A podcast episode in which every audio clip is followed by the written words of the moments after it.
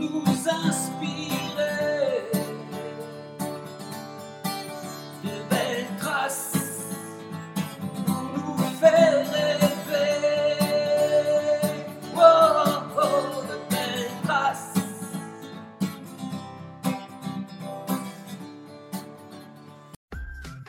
Bonjour à toutes et à tous. Bienvenue dans le podcast Belle Trace. Je suis Flo Masnada, skieuse et passionnée de sport. Choisir, dessiner, laisser ma trace, c'est ce qui m'a guidée pendant des années et je souhaite que cela continue. Alors j'ai pensé qu'à travers ce podcast, je pourrais donner la parole aux grands champions, mes amis, que j'ai eu la chance de côtoyer pendant des années pour qu'ils nous transmettent leurs messages, leurs valeurs, leurs belles traces quoi. Ils nous ont fait vibrer et continuent à provoquer des émotions uniques chez nous. Alors, tendez l'oreille et soyez à l'écoute de leur souffle plein d'énergie positive. Mon invité du jour a pratiqué un sport de haut niveau qui mêle la performance athlétique et l'art, mais sans que l'on ne se rende compte de son extrême difficulté. Car il faut que cela paraisse facile, fluide et élégant. Un sport de glisse en couple où il faut séduire tout en restant hyper précis. Depuis son arrêt de carrière, elle a fait beaucoup de choses différentes et je suis ravie de réussir à lui tendre le micro de belles traces au Sportel de Monaco. Euh, bonjour Nathalie Péchala. Bonjour Florence. Alors, tu arrives un petit peu à sortir la tête de, de Avec- toutes tes activités? Ah mais complètement. Oui. non, non, sans, sans te mentir, euh, euh, mon mandat à la fédération s'est arrêté euh, fin juin et euh, je, ben, je reprends ma vie tout simplement. Donc c'est chouette, je me suis remise euh, au sport, je me suis essayée au surf notamment. Ah oui? Génial. Et puis à côté de ça, ben, j'ai plein de missions qui m'enthousiasment et, et, euh, voilà, qui me, qui me nourrissent Mm. et euh, qui me donnent envie de, de m'investir. Donc euh, tout va bien. Tout va bien, tout va bien. Et parce que tu as deux petites filles, Oui. hein, dont, dont une toute, toute petite? Toute petite, ouais, Oui. un an et demi. Ouais. Ouais, ça passe vite. Ça passe vite. Ça, c'est super. Et alors, tiens, tu vois, on va, parler sur le rôle de maman.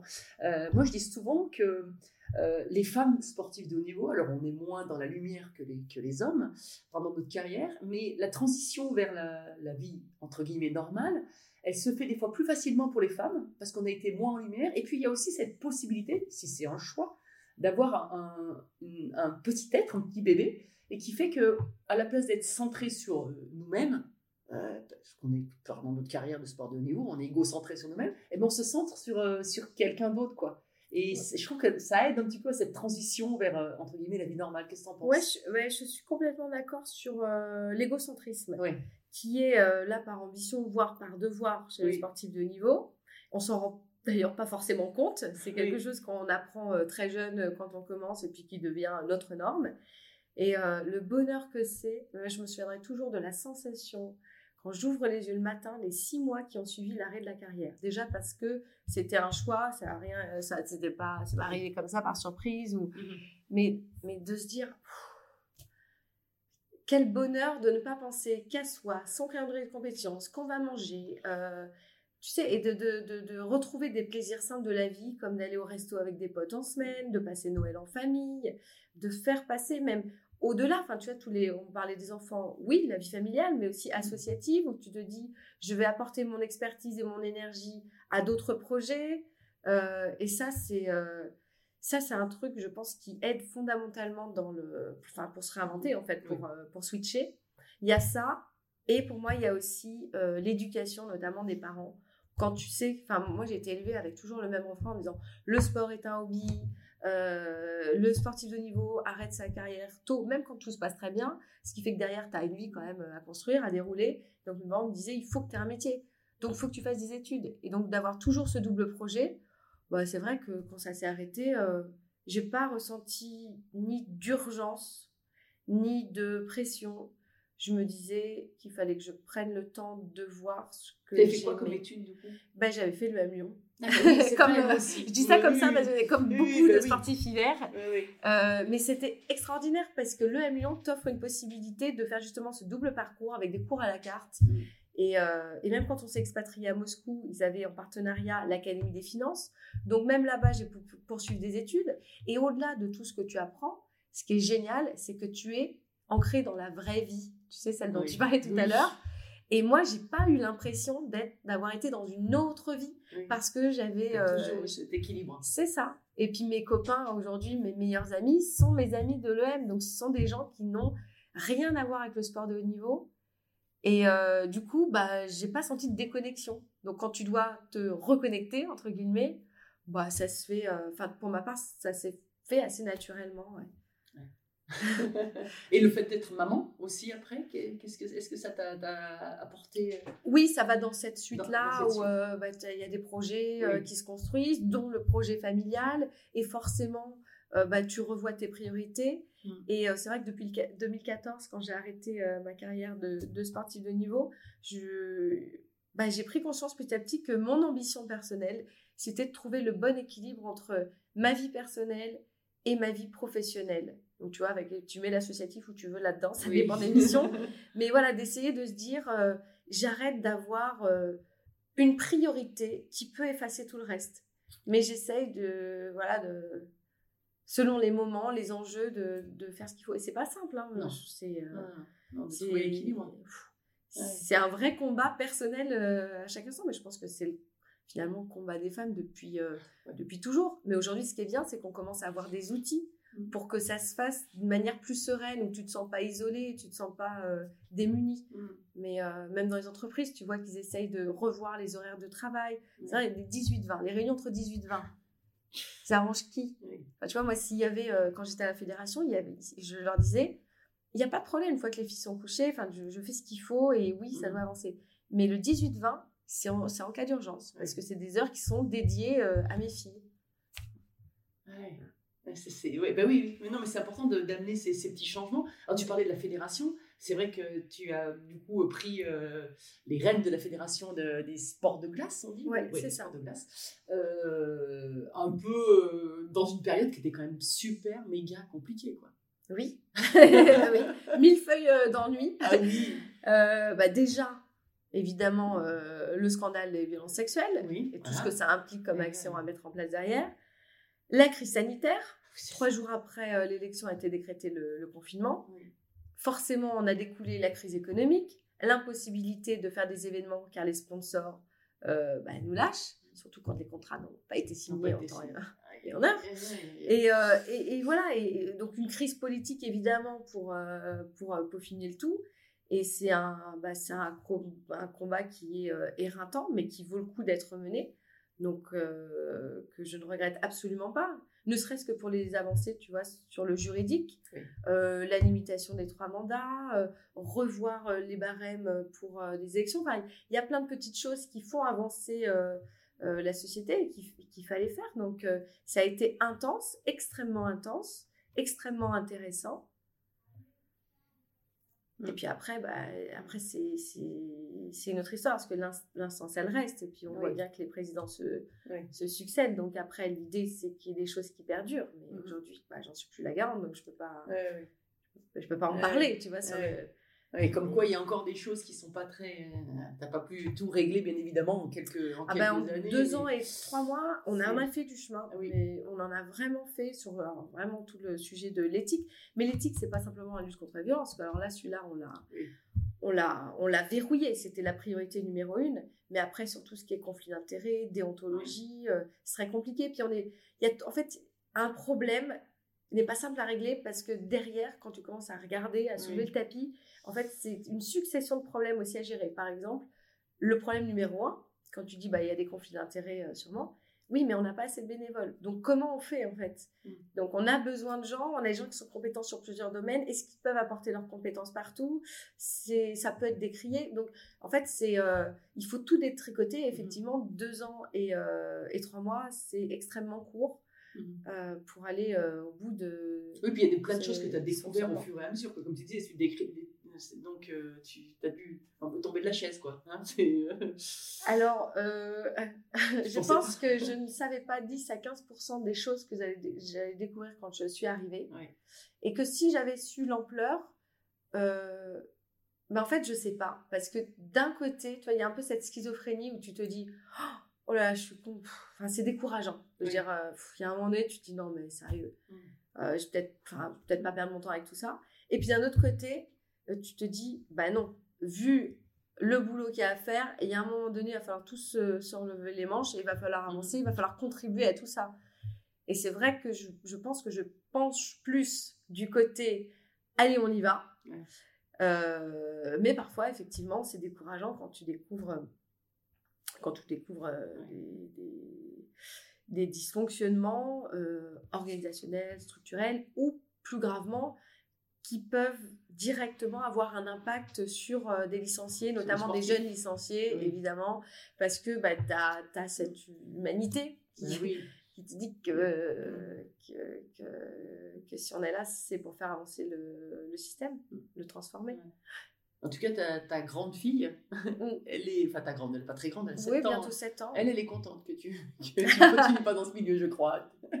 C'est les réactions des enfants, mais je pense que c'est dû à l'âge. Les enfants, quand ils sont petits, ils aiment bien que la maman elle soit à la maison Oui. et, et qu'elle s'occupe d'eux. Et, et euh, oui, mais c'est pas forcément euh, toujours le cas. C'est vrai que quand je lui ai dit que, que, que ça s'arrêtait, je m'attendais pas à grand chose, mais peut-être un petit peu de, de une fausse empathie. C'est comme Oui. ça voulait très Oui. bien le faire les enfants. Oh maman, pas du tout. A crié euh, chouette. euh, non, c'est pas vrai. Oui, parce que bah oui, euh, tu sais, euh, tu, tu perds quelque part, tu gagnes ailleurs et euh, et, et après, bah, c'est toujours cette histoire d'équilibre à retrouver. Ouais, bah, c'est Et tes enfants font du sport?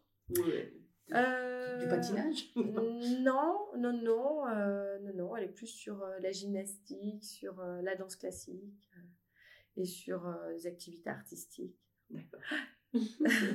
Et alors, toi, comment tu as commencé le, le- moi, j'ai commencé avec mes deux sœurs à l'âge de 7 ans, parce que ma maman adorait regarder le patinage à la télévision. Mm. Et très à rapidement, ouais, c'est ça.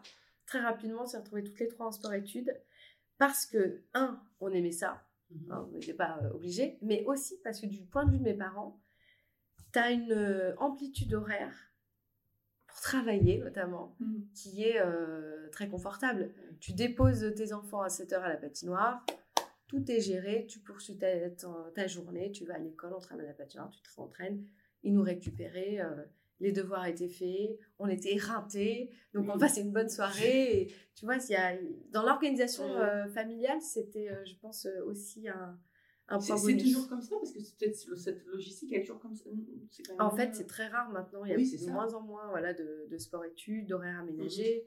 Puis là, avec l'éducation nationale, tu commences qu'en CM1. Mhm. Sur des sports à maturité précoce euh, comme le patinage artistique, c'est très dommageable parce que tu pars en CM1 que tu commences euh, Mhm. tu vois, à intensifier les entraînements, à passer à deux heures par jour euh, minimum. Donc euh, oui, si on veut faire de la, performance, euh, on va pas dans la bonne direction.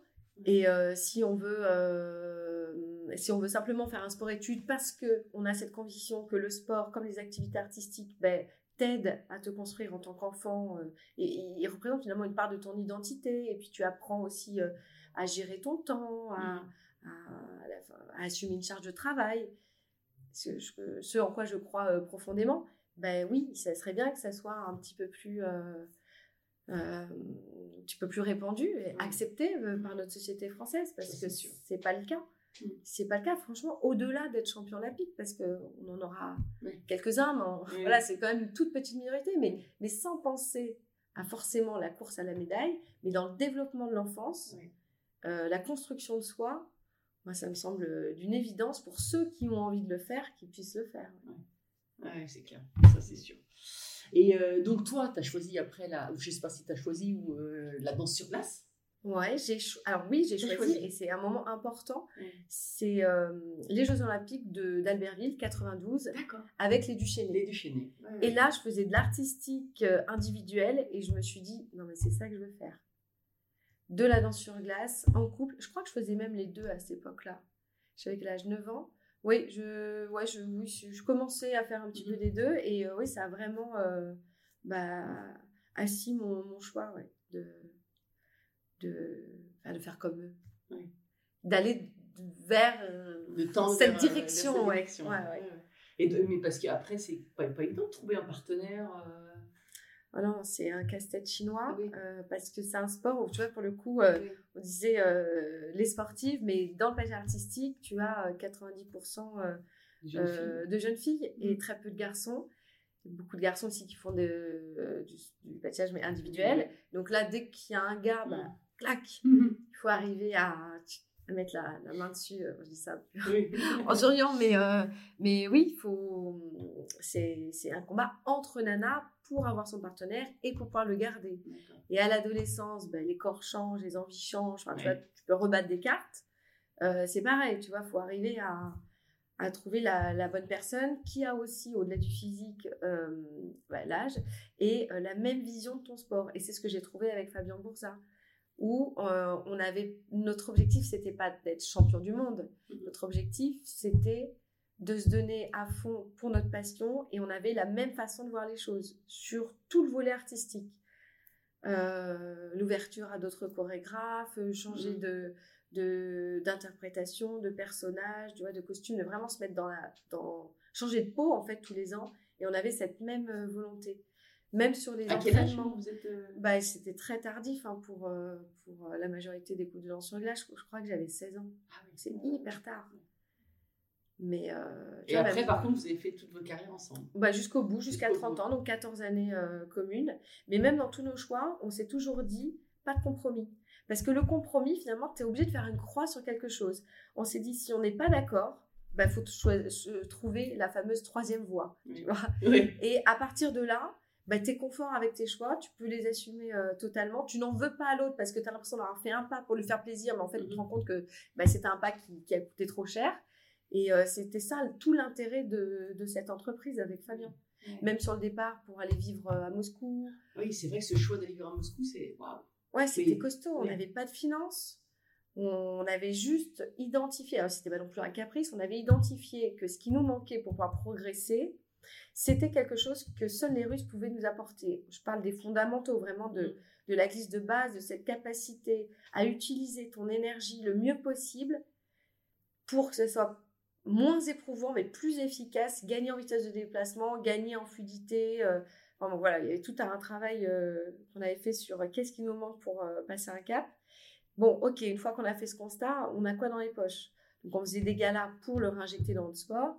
Et à côté de ça, on s'est dit, on avait euh, une petite aide, euh, aide perso euh, Mhm. par la fédération, euh, mais qui ne couvrait pas du tout, du tout, du tout. euh, ça, couvrait, ça couvrait le quart de nos dépenses, c'était le maximum. Donc on a eu la chance de rencontrer Pierre Fabre, les laboratoires, Mhm. avec la marque Ictian. Et grâce à eux, on a pu partir à Ce projet-là. Voilà. Après, on a, pour être tout à fait honnête, on a aussi euh, demandé à notre entraîneur d'être conciliant en Russie. Oui. Si, si on valait la peine de faire lui aussi un effort, et en fait, on le rémunérait aussi en fonction des prize money, donc des résultats qu'on avait en compétition. Voilà, on essayait de faire un truc qui veuille Mhm. dire quelque chose des deux côtés. Et, Mhm. et, euh, c'était combien de temps là-bas? Trois ans. Trois ans. Mm. Et la vie là-bas, ça a été. enfin, de toute façon, je sais que vous- quand vous êtes dans un projet comme ça, euh, c'est tous les jours à la patinoire presque, ou euh, Ouais. vous avez. hein, c'est ça. cinq jours par semaine pour Ouais. les Russes. Parce que ce que notre entraîneur nous expliquait, c'est prenez votre samedi, votre dimanche, parce que je veux que vous arriviez avec la dalle le lundi matin. envie. Ah, Ouais. L'envie. Mais il faut un énorme travail. Tu sais, on a cette idée euh, euh, des Russes très rigides, très durs. C'est pas du tout ce que j'ai découvert. Moi, j'étais dans une spirale positive et en fait, ils te décuplent ta motivation. Tu vois, souvent en France, on disait bah ça, ça va pas, ça va pas. bah. Et là-bas, j'avais le ça, c'est mieux. Ça, j'aime bien. Euh, ça, très bien, là, vous avez fait des bons efforts. Enfin, je, je rentre pas dans le détail, Oui, oui, voilà. oui. C'était un peu plus précis, on va dire. Mais j'avais les points d'amélioration. Et après, j'avais le point à améliorer. Par contre, là, je pense que tu peux faire un petit peu plus. Et il nous donnait des conseils, voilà, pour évidemment progresser. Et ce que j'aimais aussi, c'est que c'était très personnalisé. C'est-à-dire qu'ils n'allaient pas nous dire à nous ce qu'ils allaient dire à d'autres à côté et inversement, mais laisser de se mettre à notre place et non pas de réciter un manuel, mais de trouver la petite astuce qui fait que toi, tu peux y arriver comme ça. Tiens, et c'est comme ça, ça marche pas. Attends, je vais trouver une autre. C'est vraiment, tu sais, le coach à disposition Ah euh, des patineurs. Et c'est génial parce que ça te permet toi aussi de, de, de trouver la solution et de te dire que la solution aussi, elle est en toi. Le coach, il, il t'aide à, à, Ouais. à- à éclore cette... Oui. Mais tu vas ton aussi, potentiel. euh, tu Mhm. vas aussi, toi, euh, t'investir. Tu n'attends pas, en gros, qu'on te nourrisse avec, On donne euh, la béquille. Ouais, c'est clair. Et alors, euh, donc en danse sur glace, vous êtes, euh, vous devez faire corps, hein, vraiment sur tout le programme. Euh, comment ça se passe au niveau de la relation dans, Parce qu'il y a des moments où tu es moins bien, d'autres est moins bien. comme tu disais, c'était très clair et vous aviez le, le compromis pour aller. mais il y a des moments, avant de rentrer sur glace, vous aviez un, un rituel de préparation. comment ça se passait?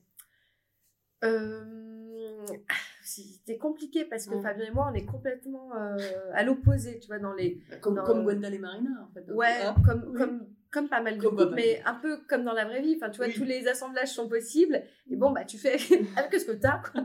Et, et là, on était très différents dans les caractères, dans le mode de vie, dans la façon de nous exprimer aussi. Et moi, j'ai mis pas mal de temps à me dire que l'idée que je me faisais de Fabien dans certaines situations ne regardait que moi, en fait. Et que c'était absolument pas ce que lui ressentait. Et qu'il avait le droit de réagir différemment, Mm. de s'exprimer différemment. Et à partir de là, mais ça m'a fait, il m'a fallu du temps, parce que là, on dit ça comme ça, on dit bah oui, évidemment. Mais en fait, c'est- pas si naturel euh, Mm. que ça. Tu vois, tu t'identifies quand même vachement. Tu dis, mais pourquoi il, il fait pas ça cette- Bref. Et le fait euh, simplement de, de, de prendre conscience, d'en parler, de se dire à un moment donné, aussi d'exposer euh, ses, ses doutes ou ses faiblesses, tu vois, en Mm. disant, bah, j'ai une situation personnelle qui est compliquée. Tu vois, de le savoir, bah, c'est là où tu peux te faire aider. De dire, euh, écoute, euh, moi, là, je, moi, je suis pas sûre de notre choix. Voilà. Je, je- voilà, je, la je dis comme ça. voilà, mais c'est là où on peut, euh, tu vois, essayer de, de creuser. Et, euh, et on a pris des cours d'assertivité aussi. Ça, c'était super. Et ça, c'est grâce à l'EM aussi, parce que c'était un intervenant de l'EM Olivier Mecjean. Et il nous a aidés aussi à, à formuler, à à pas perdre de vue euh, cet objectif euh, commun et essayer, voilà, euh, sans créer de drame, des cours de- d'assertivité. D'accord. C'est voilà, agir à bon escient, tu sais, dans, Ok. dans le respect mutuel. Et c'est super intéressant Ouais. parce que dans le sport de haut niveau, tu es toujours en course contre la montre. Oui. Donc tu dis, il faut être efficace, faut dire les choses, et parfois tu te balances des trucs, c'est un Mhm. scud, et tu te rends pas compte que c'est ça qui va te faire perdre du temps parce que là, tu es en train de, de créer un drame, un Mhm. psychodrame. Qui. Tu es en train de, voilà, de, de- de faire une montagne, alors que toi, tu as juste voulu gagner du temps et être honnête et dire les choses le plus rapidement possible. Donc là, de dire, attends, non, c'est peut-être pas le moment, on va, prendre, on va choisir les bons mots, on va poser des questions. Tu vois, on- voilà, donc il y a Oui, tout un côté managérial, en fait, Mhm. du couple euh, euh, qui s'est installé au, au fil des années et, et- et pour ne jamais atteindre la facilité, parce que sinon c'est pas drôle. Mais en tout cas, voilà, mettre un peu d'huile dans le rouage et, euh, et se dire qu'on essaye en tout cas de faire au mieux. Ouais. Et donc, vous aviez, vous, avant de rentrer vraiment sur, sur, la, sur la glace, vous aviez euh, Des rituels des différents. rituels différents. Lui, il allait dans un coin, il avait envie de voir personne et, euh, voilà, il fallait le laisser tranquille et il fallait pas s'en Oui, inquiéter. où comme tu l'avais accepté, tu le savais. Exactement. Et moi, à l'inverse, Oui. pas mieux, euh, j'avais besoin de, de- d'extérioriser tout ce que je ressentais, de ventiler mes émotions. Alors, souvent pour un coach, par exemple, euh, Oui. avec qui on n'avait pas l'habitude, euh, les premiers me regardaient avec des grands yeux comme ça, parce que j'étais obligée de tout commenter. J'ai les gens qui tremblent, je me sens raide, je me sens super bien, j'ai les mains moites, euh, j'ai un petit doute là sur cette partie-là du programme. Enfin, Oui. vraiment, je ventilais tout. Donc, tu vois, les coachs, ils te regardent, genre, mais en fait, tu vas monter dans 5 minutes sur la glace. Et je leur disais, mais je vais bien, J'ai juste ça. besoin de, que ça sorte de mon corps, me sentir voilà, plus légère. Oui, non, mais, mais, pour le coup, c'est essentiel, euh, que ce soit en, tu vois, en couple ou en, en, euh, avec un, un, un sport individuel, que le coach, en fait, il sache ça, il sache Mhm.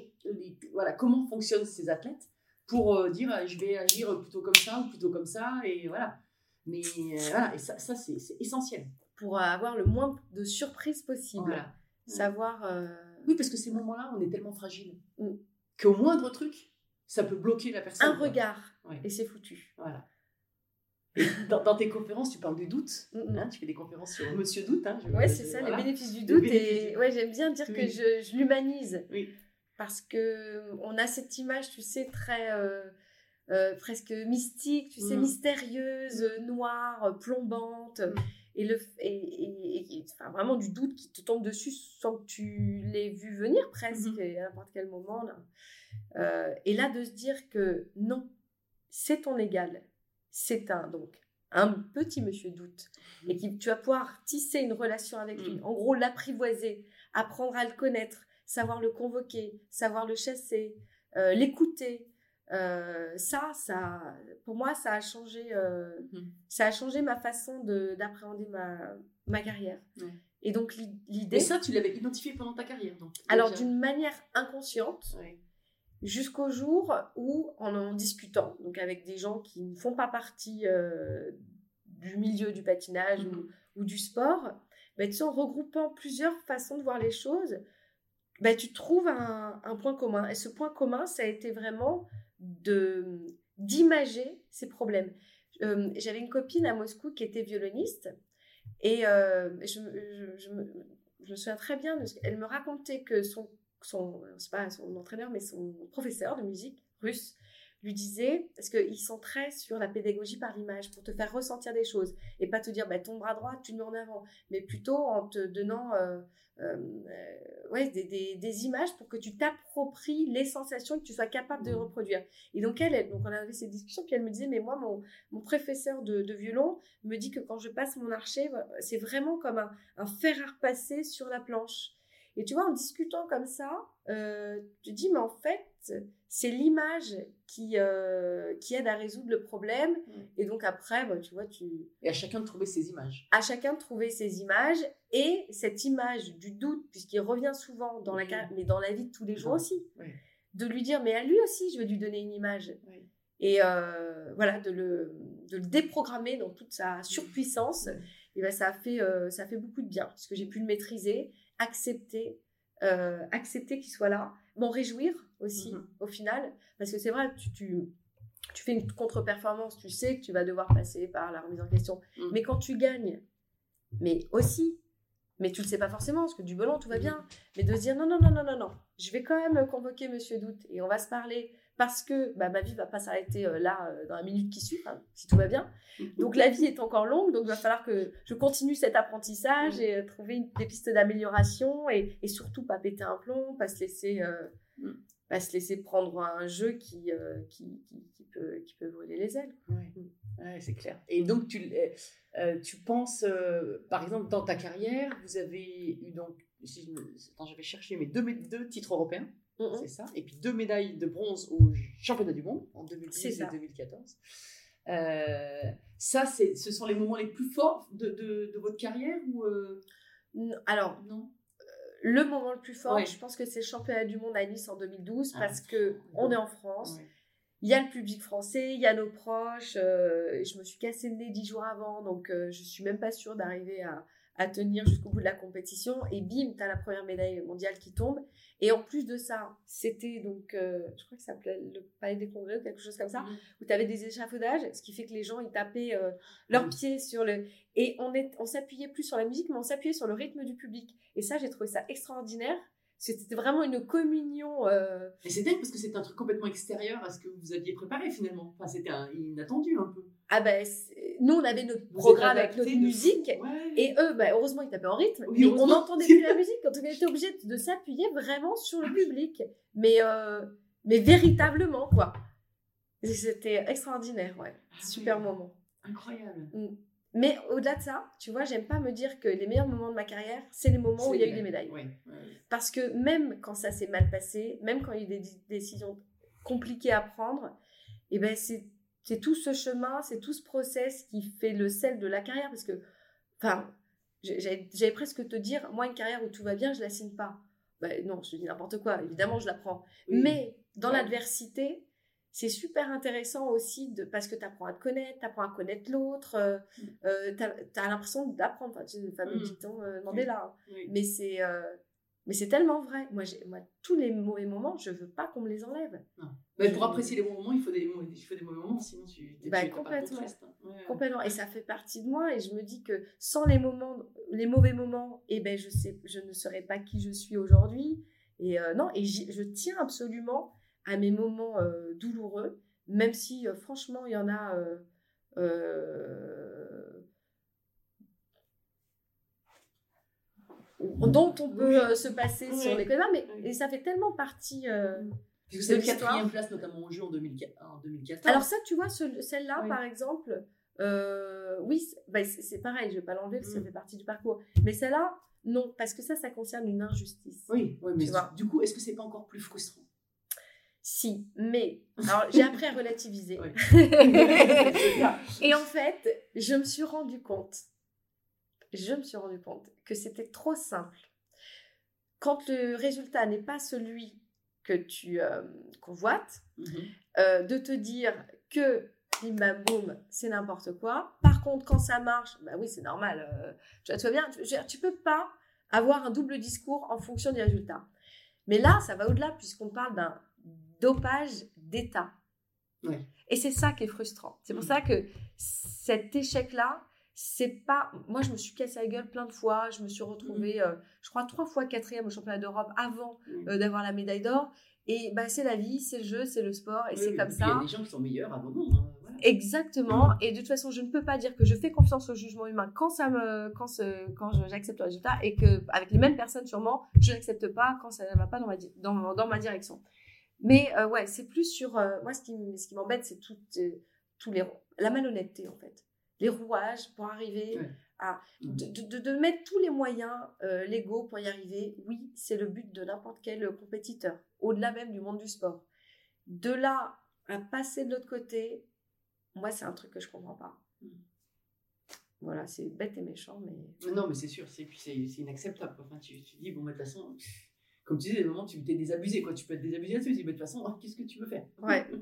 Mais euh, tu vois, dans le, dans le, pour relativiser, euh, tu comprends, toi qui as Mm. fait euh, je sais Mm. pas combien de Jeux Olympiques, le moment euh, où les Jeux se terminent et on est au Club France, que c'est pas si binaire que ça. C'est pas ceux qui ont des médailles qui sont heureux, ceux qui n'ont pas de médailles qui sont malheureux.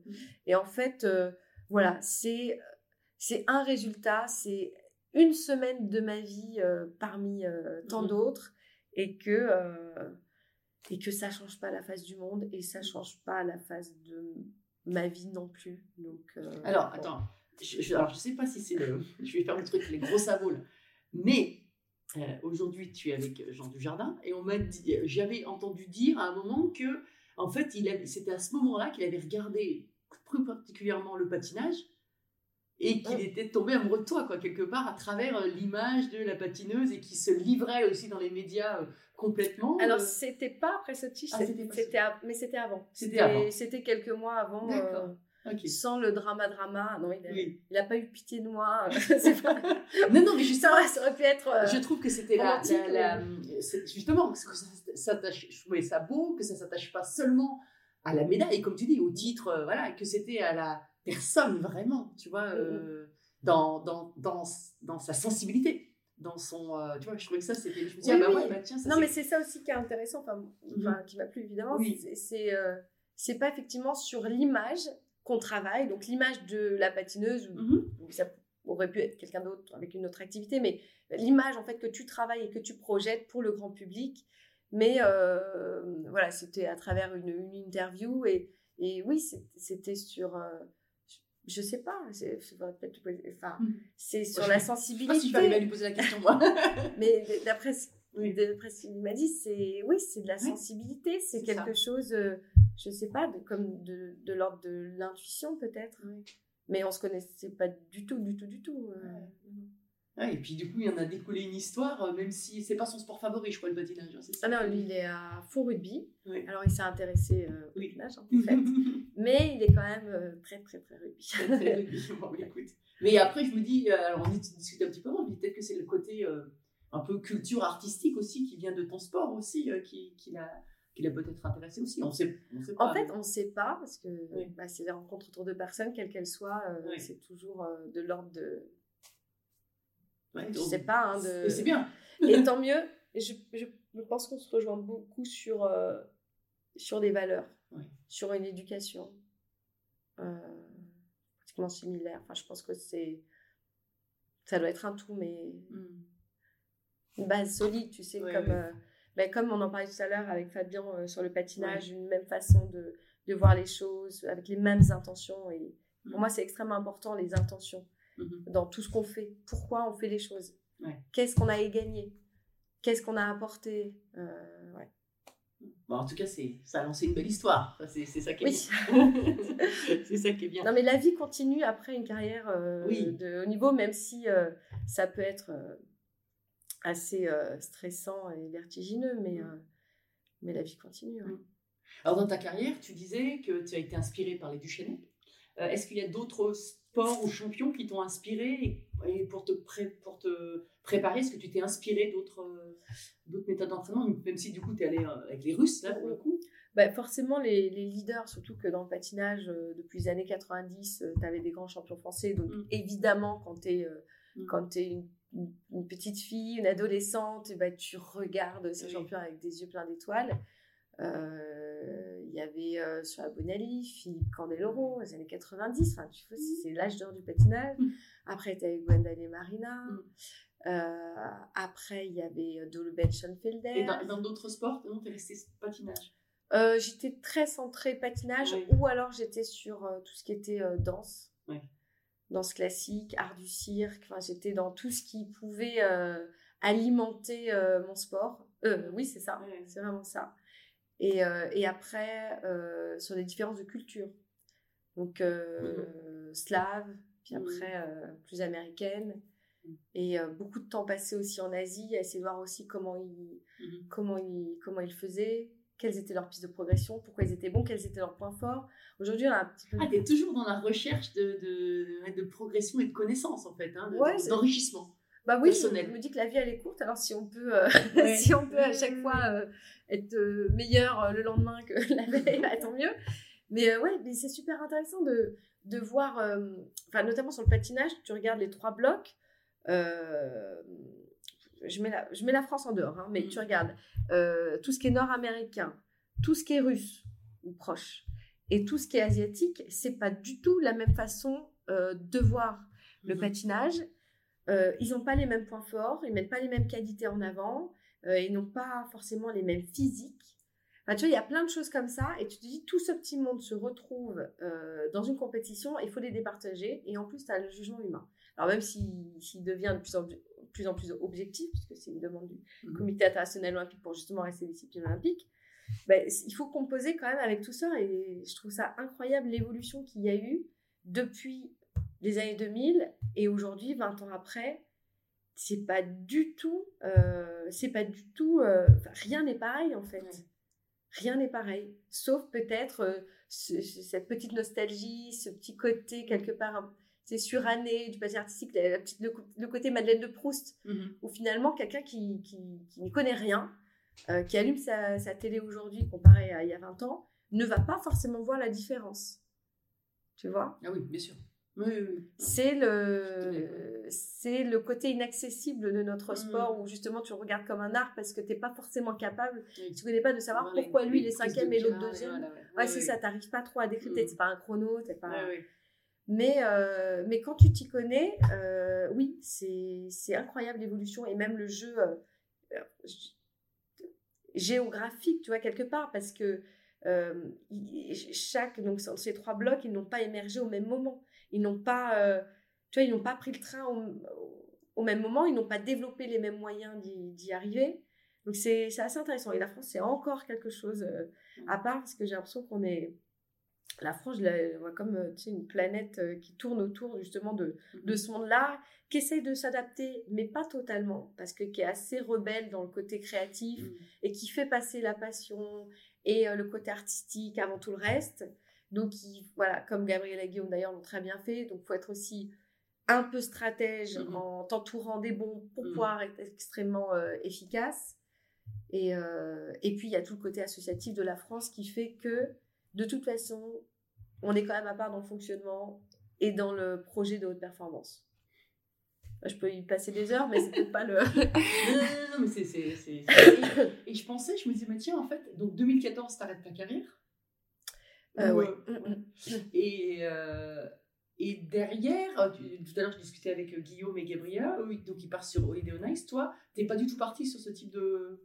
T'as arrêté. Bah non, c'était pas le projet avec Fabien. On s'était Oui. nous, ce qu'on aime, c'est la compétition. On fait des galas et on prend du plaisir à le faire, mais parce qu'on réinjecte cet argent gagné. C'était Mhm. co- comme un travail, en fait, Oui, oui. dans notre sport, et c'est ça qui nous faisait plaisir. Mhm. Et après avoir arrêté la compétition, on a fait pendant une petite année des galas, Mhm. mais, euh, mais avec d'autres projets et d'autres euh, voilà, préoccupations euh, en parallèle.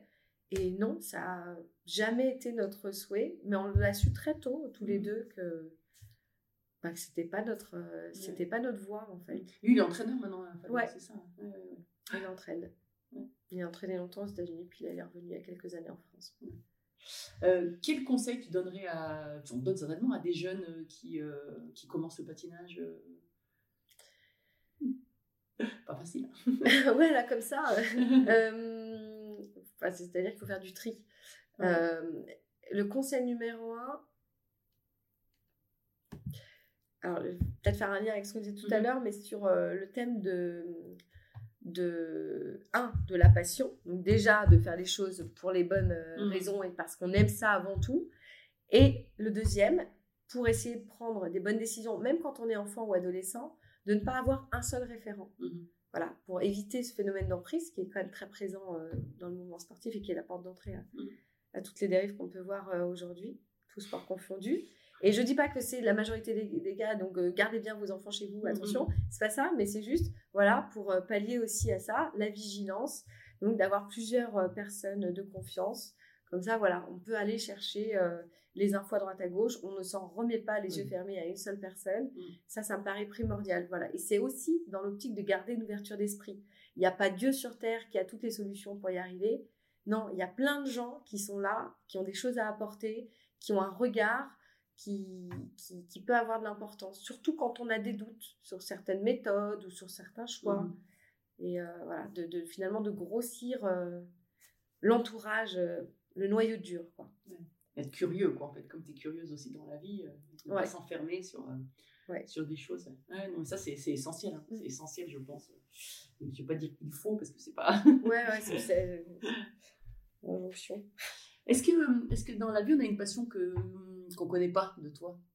Que tu, tu as une passion qu'on connaît pas, je veux dire Ou un centre d'intérêt Je... Là, Mhm. comme- enfin, un truc qui me prend plus euh, que d'autres. Non, je, je, je- je fonctionne un peu par épisode en fait, Ouais. au gré des saisons, des endroits où. Là, tu as découvert suis- le surf, hein, je crois. Ouais, j'ai découvert le surf. Je m'éclate. Je vais pas dire que c'est une passion, Oui, parce que oui, ça, oui. serait, ça serait risible, surtout pour ceux, qui sont avec moi. Mais, euh, euh, mais j'aime ça. En fait, j'aime. en fait, je n'aime plus la recherche de performance. J'aime l'amusement. Pareil. Je Mm. peux faire n'importe quel sport de façon très ponctuelle, très éphémère, si je sais qu'à un moment donné, je vais me marrer. Et euh, voilà. Toi aussi. Ah, mais c'est exactement la même chose. Mais tu sais qu'on n'est pas la majorité. Hein. On- Mais j'ai pas Ah, développé cette drogue, moi, au Ouais. sport. euh, C'est un truc. euh, Non. J'aime le ski. Mm. Euh, J'aime les sports à sensation. Ouais, tu restes dans les sports de glisse quand même. Hein. Ouais. Oui. J'aime bien qu'il y ait un peu de mouvement. J'adore le fat bike. Tu vois, le- Ah ah, oui. J'adore ça. Mm. Euh, Mais j'aime pas que ça soit une contrainte. Je veux pas qu'on dise euh, trois fois par Mm. semaine tu vas aller faire euh, du Mm. sport. Mais pas du tout. D'ailleurs. euh, Mais t'es encore super physique, physiquement oh, je en fais pas, forme. moi, je sais pas. Mais tu fais pas. Tu... Bah là, j'ai pu faire cet été. Ouais. Parce que j'ai eu du temps. En fait, c'est en fait, une question de priorité. Ouais. Tout est pour moi une question de Ah, priorité ouais. depuis très longtemps. Et là, ma priorité, bah, je suis désolée, mais c'est pas de m'entretenir euh, physiquement. Alors peut-être qu'il va falloir que ça le devienne avec l'âge euh, voilà, qui avance. Mais pour l'instant, non, je- j'essaie de mettre mon temps euh, différemment. Deux, deux petites filles. hein. De petites, puis il y a des engagements aussi que je tiens euh, avec l'association de premier de cordée, euh, Oui. au comité national olympique, et j'ai envie de, de m'impliquer, de m'investir. Et je me dis, je peux pas faire comme avant. Tu vois, je, à passer une journée à, juste kiffer, moi personnellement, je ne peux pas. Enfin, si à un moment donné, je fais pas les choses pour les autres, ben, ça veut dire que je suis la même qu'avant. Mm. Et c'est bon, enfin, j'ai donné, Ouais. j'ai fait quoi, 23 ans de sport de haut niveau? Ça va, faut, Ouais. faut passer à autre chose. Mais euh, non, mais il y a plein de plaisirs comme ça à prendre. J'ai pas une passion. J'adore les pays euh, du Nord. Mm. J'adore les paysages nordiques. Euh, cette ambiance, j'ado- j'adore ça. Voilà. Bon. Mm. J'aime bien découvrir des trucs, ouais, c'est vrai. J'aime bien me faire surprendre. Alors, on arrive pas loin de la fin du podcast, parce que je sais que tu es très, très prise. Donc, euh, Et très euh, bavarde. J'adore, moi, je suis, je suis tout à fait en phase en plus, donc euh, ça va bien. Euh, le- Est-ce que tu as une devise dans la vie, justement? Euh, oui, enfin, il y a une- phrase que j'aime bien. C'est quand on fait ce qu'on peut, on fait ce qu'on doit. Voilà. Alors, je ne l'ai pas inventé, c'est... Oui, non, oui, c'est- Voilà. mais c'est quelque chose euh, ouais, qui résonne souvent en moi euh, depuis quelques années. Ouais. Et ah bah tiens, avant, avant de terminer, j'ai une toute dernière question. euh, Mais avant de terminer, euh, tout à l'heure, on a, on a parlé euh, de Paris 2024, enfin, avant, avant la prise d'antenne. Le... Ça représente quoi pour toi, les Jeux en France, Paris 2024 Une opportunité de dingue qu'il ne faut pas gâcher. Alors, je pense, je pense aux médailles, évidemment, mais pas que. Dans réinventer notre façon de fonctionner, le mouvement sportif. Euh, J'espère qu'il y a plein d'enfants, plein d'ados, plein d'adultes euh, qui vont avoir envie de, se mettre au sport. Et ça serait très focus de ma part de dire de manière euh, quotidienne, mais au moins de découvrir ce plaisir sans aller chercher de la perf. Ça peut être du sport santé, du sport bien-être, du sport ludique, du sport partage. Ouais, de se dire que ça crée du lien et que ça, ça, le sport tient une, part fondamentalement importante dans notre société. Voilà, j'espère que ça va être une grande fête aussi. Pouvoir célébrer et les médailles, mais pas que. Parce Mm. que, Je suis tout à fait d'accord. Tu vois, C'est t'as un vrai des o- projet sociétal, de remettre le sport Exactement. au centre ouais. de l'éducation finalement aussi. hein. Et de, ne pas juger euh, chaque sportif en Mm. fonction des médailles, mais en fonction de leur objectif personnel. Mm. Moi, je suis, j'ai toujours été très émue dans les clubs France de découvrir euh, un sportif euh, bah, qui a fini septième et, et qui me dit Mais c'est incroyable, c'est incroyable, jamais j'aurais cru euh, participer au jeu. Mon objectif, c'était un top 10 et je fais septième. Mm. Mais c'est un truc de dingue. Et de pas se laisser submerger par, euh, tu sais, le, le, le regard finalement du, du, du- média ou du grand public qui, tu sais, qui est médaille, pas médaille, mais de se dire, tiens, ce gamin-là, il est allé au bout des choses, il a tout donné, c'est extraordinaire ce qu'il nous a fait. Et j'aime j'aime bien euh, remettre un petit peu de, de nuance et de surtout un point de vue qui est celui de celui qui vit le projet en priorité, c'est-à-dire bah, celui qui est sur le terrain. Ouais, non, c'est sûr que c'est fondamental. Mm, mm. Alors, ma toute dernière question, mon podcast s'appelle Belle Trace. Qu'est-ce que c'est pour toi une belle trace?